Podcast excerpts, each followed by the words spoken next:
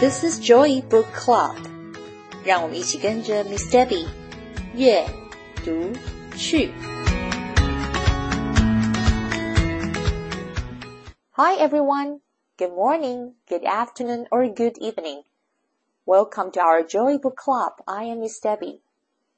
Hi，欢迎大家来到我们的 Joy Book Club，我是 Miss Debbie。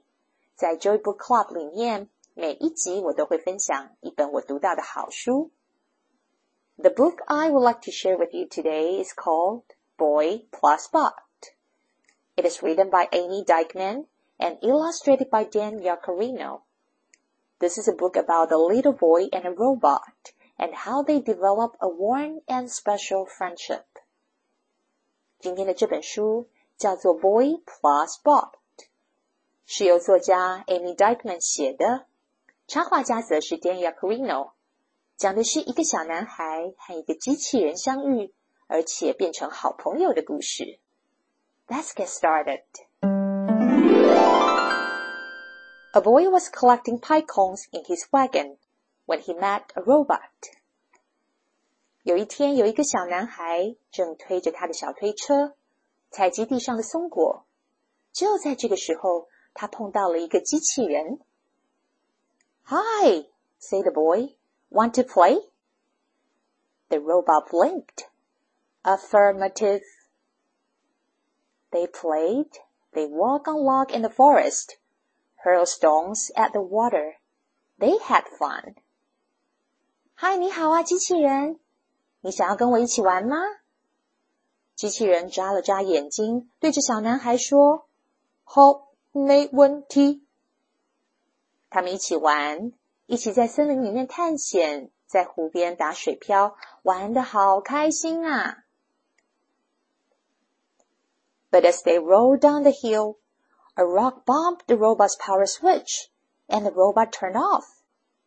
What's wrong? the boy asked. The robot did not answer. Are you sick? the boy asked. The robot still did not answer. I must help him, the boy said. 正当他们从山坡上滚下来的时候，一颗石头撞到了机器人背后的开关。被关掉的机器人一动也不动。小男孩紧张的问：“你怎么啦？”机器人被关掉了，没办法回答。小男孩又接着问：“你生病了吗？”机器人还是躺在山坡上一动也不动。小男孩心里想说：“嗯，我一定要帮助他。” He took the robot home. The boy fed him applesauce. He read the robot a story. And he tucked him in. Good night, bot, the boy whispered, and climbed into bed. 小男孩用他的推车载着机器人回家。他怕机器人肚子饿，喂他吃了苹果泥。 接着，小男孩又念了个故事给机器人听。到了晚上睡觉的时候，他帮机器人盖好被子。小男孩轻声的对机器人说：“晚安喽。”他自己也爬上床准备睡觉了。Later, the boy's parents pick it on him. They did not see Bot behind the door. The door bumped Bot on his power switch. Beep! Bot turned on. What is wrong? Bot asked. The boy did not answer. Did you malfunction? Bot asked. The boy still did not answer. I must help him, Bot said. 稍晚的时候，小男孩的爸爸妈妈轻轻的推开房门， 看看他是不是已经睡着了，但没有注意到躺在门后的机器人。开房门的时候，不小心撞到了机器人背后的开关，哔，机器人又被启动了。发生什么事？机器人问着小男孩。小男孩因为睡着了，没有回答。机器人又再问了一次：“你是不是孤张了。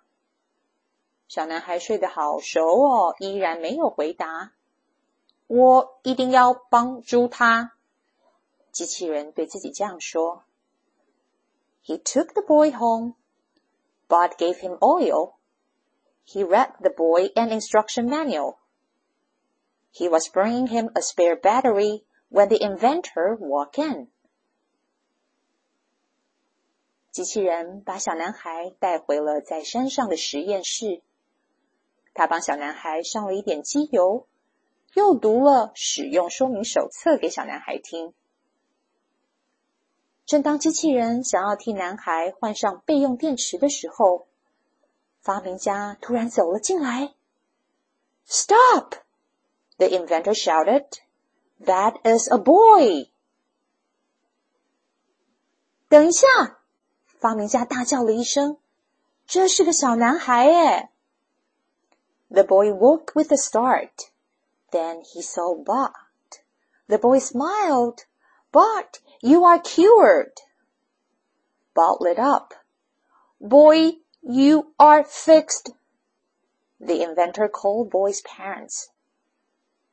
小男孩突然醒来了，看到了在他身旁的机器人。他微笑地说机器人，你的病好了耶！”机器人看到小男孩醒了，也开心的说：“小男孩，你被修好了。”发明家赶紧打电话给小男孩的爸爸妈妈。Then he drove boy home。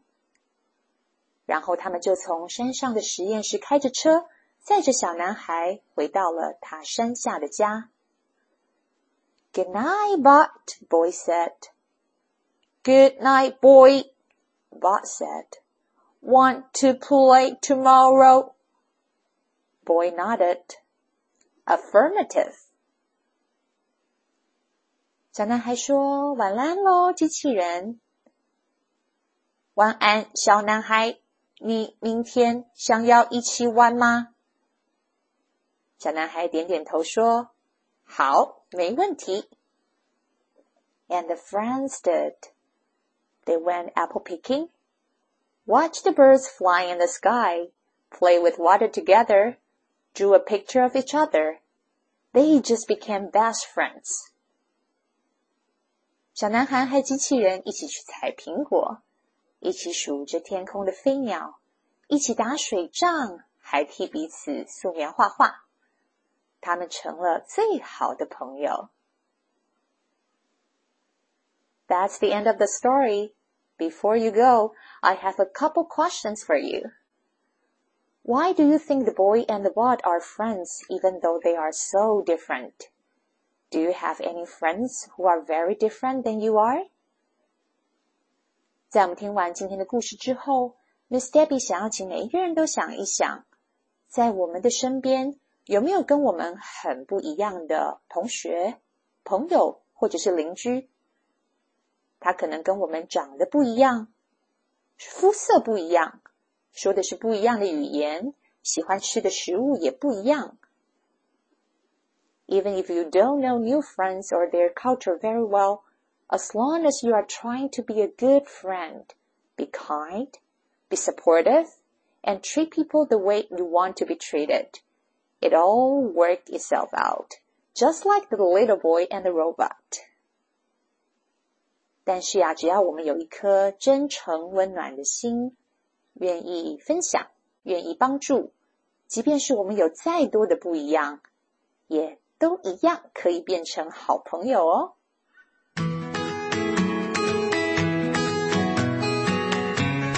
Thanks for listening.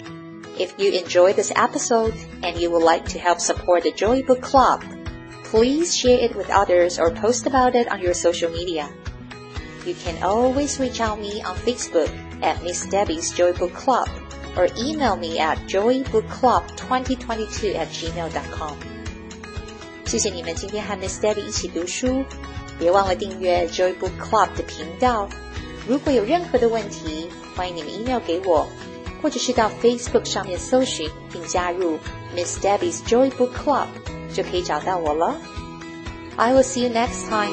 Bye.